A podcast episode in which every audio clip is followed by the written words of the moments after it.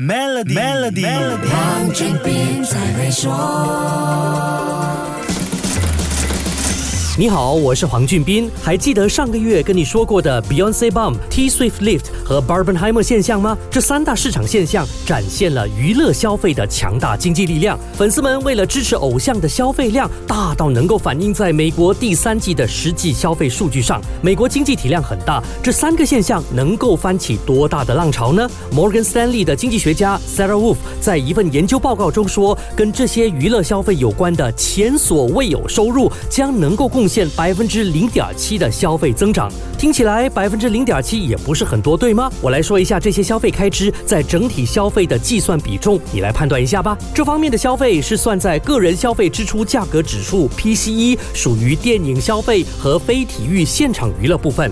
这两项在 PCE 指数当中只占了区区的百分之零点二和百分之零点零五。根据专家的估算，上面说的三个娱乐经济现象能为美国第三季的经济注入八十五亿美元的消费，真的太强了。可是电影会下滑，巡演总会结束，曲终人散。电影落幕之后，美国经济还是挑战重重。为期十二个月的美国学生贷款暂缓还贷计划 （Moratorium） 将在十月一号结束，大约有两千七百万人。人将会受影响。即使拜登政府提供了十二个月的宽限期，某程度上能够缓解一些偿还学生贷款对消费造成的压力，但是第四季没有了电影和演唱会的经济兴奋剂，加上学生贷款的还贷安排，经济学家预测美国第四季的经济可能只有百分之零点一的增长。我们就看看第四季还会不会出现一些令全世界眼前一亮的刺激因素吧。好，先说到这里，更多财经话题，守住 Melody，黄俊斌才会。说。